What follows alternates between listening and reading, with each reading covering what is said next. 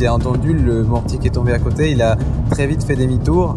Porte étant ouverte, j'ai sauté dans la voiture. On a accéléré et c'est là où on a vu le but tomber 100 mètres derrière nous, euh, probablement à l'endroit où on était posé avant en fait. Bonjour, je m'appelle Yves Pulici et le journaliste que vous venez d'entendre, c'est Juan Palencia. Sur le front, sous les bombes et avec les Ukrainiens qui tentent de fuir leur pays, il filme la guerre avec Benoît Sarad. Bienvenue au service reportage de BFM TV.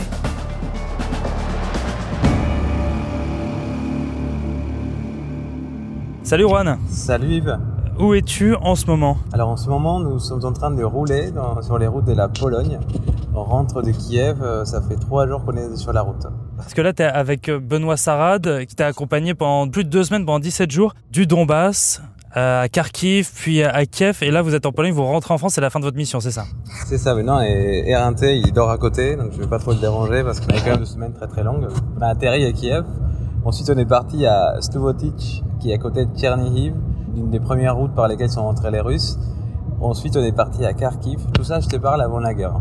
Et Kharkiv, vous êtes vraiment euh, quasiment à la frontière russe. D'ailleurs, pour l'anecdote, Benoît, la veille de l'invasion, était allé faire des plans des chars ukrainiens qui se tenaient prêts à, à accueillir, on va dire, les chars russes. Sept heures avant l'invasion russe, Benoît Sarad était devant les chars russes qui s'apprêtaient à franchir la frontière.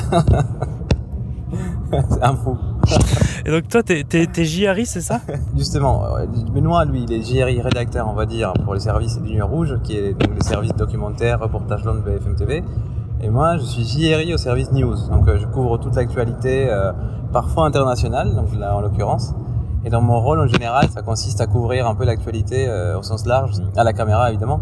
Ça peut être la politique, ça peut être euh, certains sujets internationaux. euh, Au début de ta mission euh, là en Ukraine, donc vous êtes à Kharkiv avec Benoît. La guerre n'a pas encore commencé. Vous passez une nuit là-bas. Vous deviez aller à la frontière russe dans le Donbass, aller sur la ligne de front le lendemain. Et dans la nuit, la guerre est déclarée. C'est assez surréaliste en fait à partir de ce jour-là, les journées comptaient triple. En fait, on faisait tellement des choses partout en même temps. euh, Il y avait la peur, il y avait l'incertitude, on savait pas trop euh, comment s'y prendre parce que on ne savait pas s'il y aurait des, des bombardements tout de suite euh, sur Kharkiv euh, ou si le lendemain on entendait les canons des, des chars en fait qui qui se semblaient se rapprocher de la ville, mais tout ça est évidemment relatif parce qu'à ce moment-là, on ignore un peu ce qui se passe et on n'arrive pas à estimer à quelle distance ça se passe. C'était l'incertitude en fait de savoir si on allait pouvoir en sortir, si on allait pouvoir travailler. C'est ça qui nous a un peu encouragé à partir des Kharkiv, c'est que quand on essayait d'aller dans la rue, les civils en armes euh, nous ont un peu mis en joue. Donc c'était compliqué de travailler. Les gens ne nous parlaient pas dans la rue. Soit ils fuyaient, soit ils faisaient comme si rien ne s'était passé. C'était très surréaliste. Et les bombes s'est rapprochées et surtout notre hôtel était sur la route qui devait emprunter les chars russes pour arriver à Kharkiv. En gros, on était sur la même route. On était à environ 40 minutes des chars dans l'hôtel où on était. Donc comment on travaillait avant la guerre? En fait, c'était très simple. Tu trouvais un hôtel, tu y allais. C'était très simple, il y avait de la disponibilité partout, euh, c'était une vie normale. Et à partir de ce jour-là, il, s'agissait de trouver des hôtels qui ouvraient, qui n'étaient pas pleins des, des- réfugiés, parce que nous, euh, on s'est retrouvés un peu malgré nous dans la situation des réfugiés ukrainiens en fait.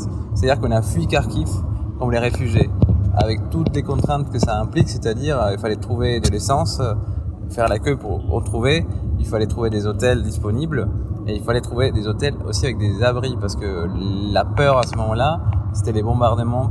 Donc là, vous, vous, vous quittez Kharkiv euh, le premier jour de la guerre et vous allez où à Kiev? Pas tout de suite, on, prend, on quitte Kharkiv déjà parce qu'il faut le quitter avant que les choses se corsent. Et à ce moment-là, il y a une sorte de scission qui s'est qui s'est opérée un peu entre les personnes du groupe. Il y avait des personnes qui ne sentaient pas d'aller à Kiev et d'autres qui voulions y aller à tout prix Tu voulais absolument aller à Kiev, à tout prix aller à Kiev, pourquoi? Parce que c'est très important. Enfin, je ne pouvais pas partir de là sans y aller. euh, C'est un peu pour ça que je fais ce métier. Par contre, euh, si quelqu'un ne veut pas le faire et que je suis avec la personne, évidemment, par sécurité, parce que c'est comme ça, on ne le fait pas. En l'occurrence, Benoît, lui, voulait y aller. Et, euh, et moi aussi. Donc on a fait la route jusqu'à la ville d'Ouman, qui est au sud de Kiev. À vol d'oiseau, c'est à une cent- une centaine de kilomètres. Et nous, on a pris la route vers Kiev euh, deux jours, trois jours plus tard parce que à ce moment-là, il y avait beaucoup de bombardements sur place, enfin dans- dans- sur la route euh, qui nous conduisait à Kiev. Donc euh, il y avait beaucoup de bombardements. On était euh, en permanence branchés sur nos téléphones pour regarder euh, s'il y avait des potentielles cibles. Comment ça Sur ton téléphone, t'avais des, des cibles sur ton On est quand téléphone même sur un journalisme de guerre 2.0 un peu. On a, on a une application qui s'appelle euh, Live UA Map qui répertorie en gros tous les témoignages euh, des Twitter. C'est évidemment à prendre avec des pincettes, mais en tout cas ça compile un peu toutes ces vidéos. Et euh, sur la route qu'on allait emprunter, il y avait deux cibles militaires, donc deux aérodromes qui d'ailleurs ont été bombardés la veille de notre départ et on est parti, on est passé à côté, il y avait encore de la fumée. On attendait ça en fait. On a pris la route. Euh, c'était un peu chaotique parce qu'on est parti sous les sirènes. Il fallait qu'on parte à une heure et on se dit on part. Pile à ce moment-là, les sirènes se mettent à sonner. À ce moment-là, on avait peur des sirènes encore. Et on sort de la ville, on quitte la ville et, on part vers Kiev. Comment ça se passe quand vous traversez euh, Douman jusqu'à Kiev? C'était très surréaliste. On a envie d'y aller, ça c'est sûr. Après, on a peur. Et euh, anecdote, euh, c'est la première fois que Benoît Sarad roule à sens interdit sur l'autoroute parce que on a dû faire demi-tour à un moment donné et nous a encouragé à faire demi-tour sur une autoroute. pour l'anecdote. Il était très content. Mais oui, il y, a, de l'adrénaline, c'est sûr, il y a de la peur. On, ne voit pas les avions qui bombardent, si, tu veux. On voit vraiment des colonnes de fumée qui s'élèvent à, droite et à gauche de la route. À un moment donné, on voulait mettre de l'essence. On regarde à droite, il y a de l'essence, mais on regarde à gauche, il y a un aérodrome. Donc euh, on se dit, on va peut-être pas mettre de l'essence ici, par exemple. Il y a plein de détails comme ça, et puis on arrive à Kiev, et là c'était surréaliste. Ça ressemble à quoi Kiev euh, ce jour-là? C'est une très belle capitale, Kiev, c'est massif, quoi. C'est des, immeubles soviétiques à la fois, on dirait un peu Vienne. Et là, il y a personne. Les seules personnes qui sont ont soit des sacs de courses et courent un peu pour rentrer chez eux, soit des bagages et part dans l'autre sens en fait. C'est vraiment euh, vide quoi. Les sujets que vous tournez euh, au début, vous allez euh, à la gare? C'est ça, on va, on va à Kiev parler aux gens en fait. C'est notre métier en fait. Avant d'aller expliquer la situation géopolitique, on va raconter les départs des gens. Tous les confrères en fait qui étaient dans l'hôtel où, où on, logeait nous ont dit vous allez voir la gare c'est horrible. Et on disait mais quoi, comment ça horrible? Vous allez voir, vous allez voir. On arrive à la gare, c'est une gare comme une autre, pleine de gens c'est un flux ininterrompu de personnes qui partent, qui arrivent, euh, qui se prennent la tête dans les mains, qui, pleurent, euh, qui ont énormément de bagages, euh, des enfants partout, des vieilles personnes, tout. Quand on arrive sur les quais, là, on commence à voir vraiment la, particularité de cette gare, qui est la gare d'une capitale qui est en guerre. Sur les quais, des familles entières avec des bébés, avec le père et la mère qui étaient encore sur les quais. Mais au moment des montées dans le, dans le wagon, là, les pères, eux, restaient à quai et les mères avec des enfants partaient. Je n'avais jamais été ému à ce point-là pour un tournage, personnellement. On a rencontré Andrei, un garagiste en fait à Kiev, qui était là avec sa femme et son enfant. Sa femme euh, allait partir à Lviv euh, dans les minutes, euh, dans les heures qui venaient. Et lui était là à côté comme un rock quoi. Les, gars ils, bougeaient pas, ils, leur faisaient des bisous. Et donc il était, il était là et, on, fait, on, lui pose des questions. Qu'est-ce que vous allez faire? Vous savez vous battre? Vous savez manier les armes? Il sait se battre Vous m'êtes ou j'ai songé Malheureusement, non. Un déchirement pour cette famille, obligée de se séparer. J'espère que je les reverrai. Andrei ne laisse rien paraître. Pas question de s'effondrer maintenant. Le train arrive.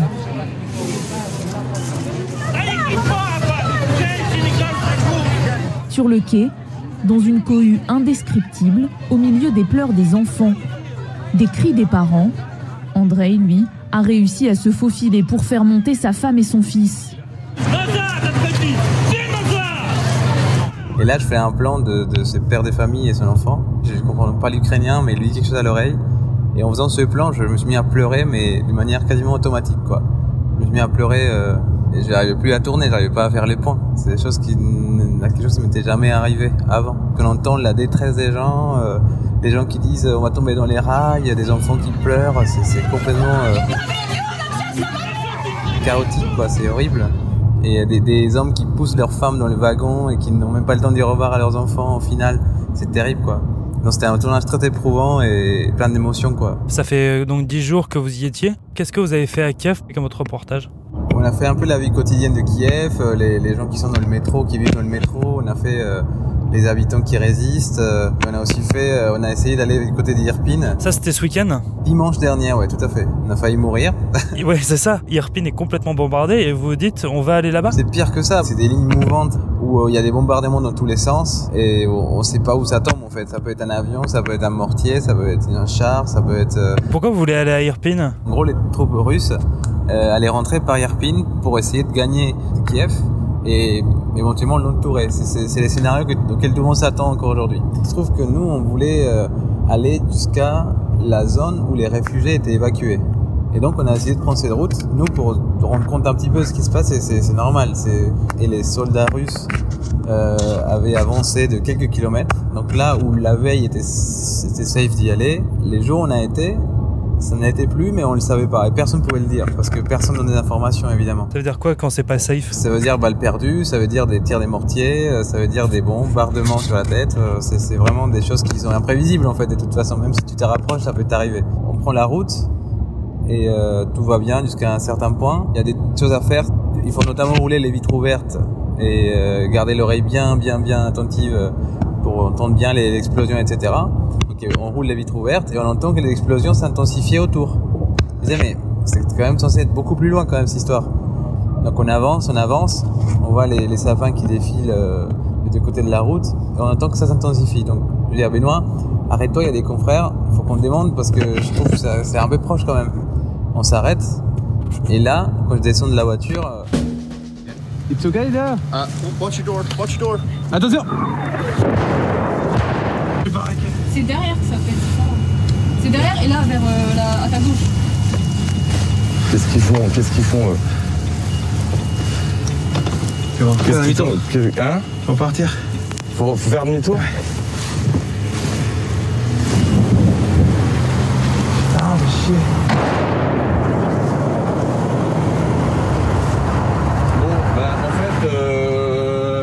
qu'on puisse y aller. Ça pète euh, quelques explosions qu'on n'a pas pu euh, qu'on n'a pas pu enregistrer, mais là on était. Faut aller plus vite, ils vont péter sur la route là derrière. Allez, allez, allez, allez, on vient de voir ça a pété derrière. Ah ouais, ça a pété derrière. Tu peux le regarder, Juan, ça a pété derrière. Allez, trace, trace, trace.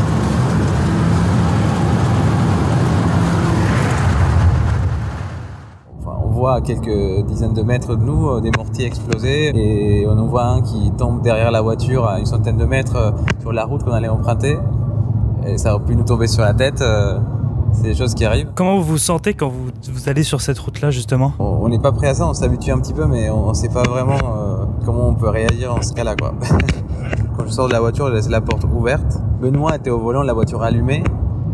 Dès qu'il a vu que les choses s'intensifiaient et quand il a entendu le mortier qui est tombé à côté, il a très vite fait demi-tour. J'ai couru, on a fait les choix de partir. Il y en a qui font les choix de se terrer. Euh, on a fait le choix de partir et la porte étant ouverte, j'ai sauté dans la voiture. Évidemment, avec les gilets pare-balles qui est très lourd, et on est moins rapide, mais on est un peu mieux protégé. Et donc, je saute dans la voiture et, lui, il était prêt, euh, évidemment. On a accéléré et c'est là où on a vu le but tomber 100 mètres derrière nous. Euh, probablement à l'endroit où on était posé avant en fait, euh, c'est sûr.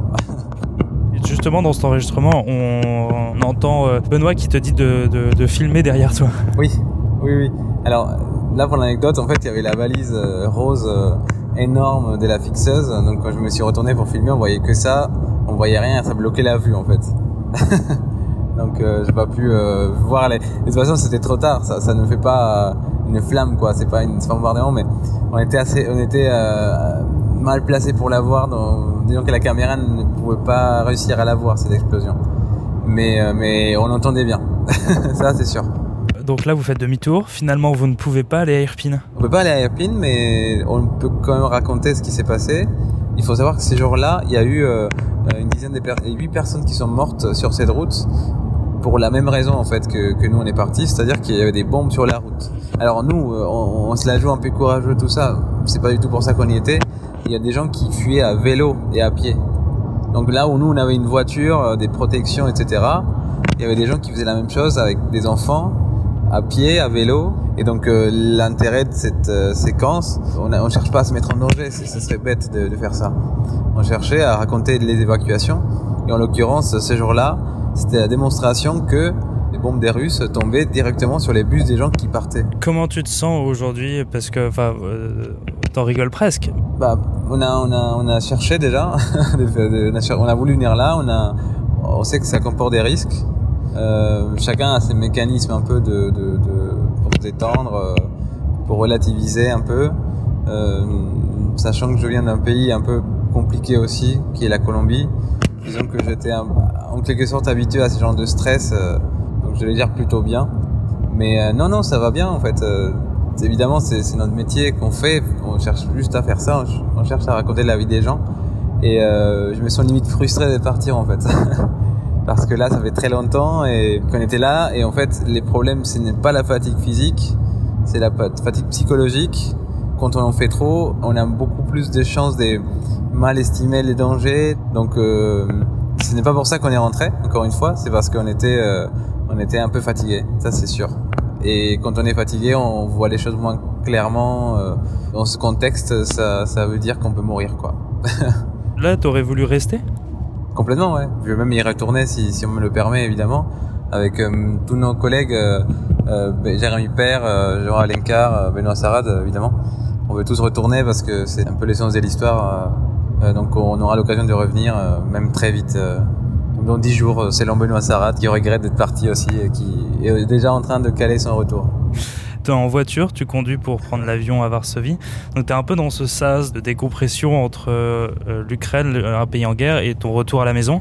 Comment tu te sens? C'est surtout la sensation de ne pas stresser à chaque déplacement en fait parce que et là retourner un peu aux choses simples rouler juste les fenêtres fermées euh, euh, s'arrêter manger quelque chose quand on veut euh, aller acheter euh, des choses dans un supermarché ça paraît bizarre mais ça fait plaisir quand même de retrouver un peu une vie normale par exemple hier on était dans une, une maison à Lviv où il se passe pas grand chose.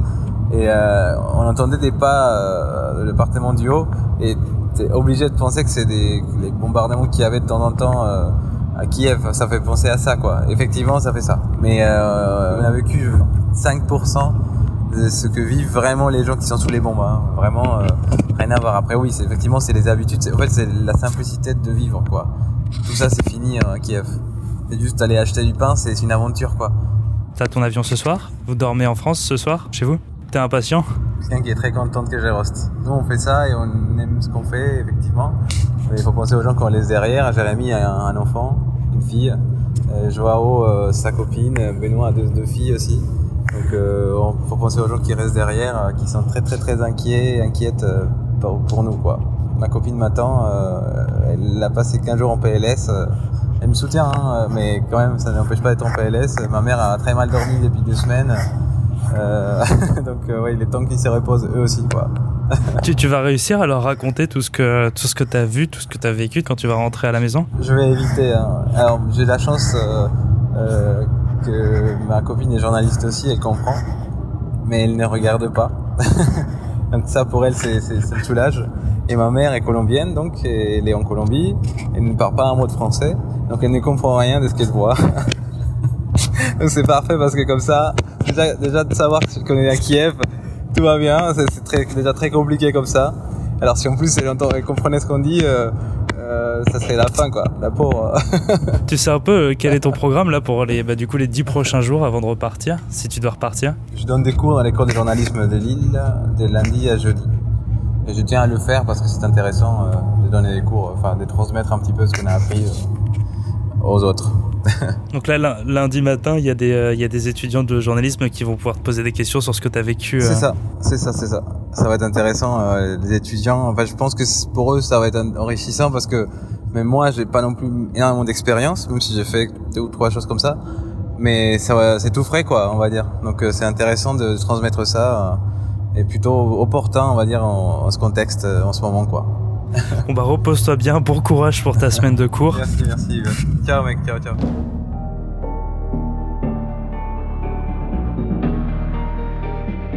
Merci d'avoir écouté ce nouvel épisode du Service Reportage, un podcast créé pour raconter différemment la guerre en Ukraine. De nouvelles histoires arrivent, alors abonnez-vous. Nous sommes sur toutes les plateformes de streaming, sur le site et l'application BFM. Si cet épisode vous a plu, n'hésitez pas à lui mettre une note.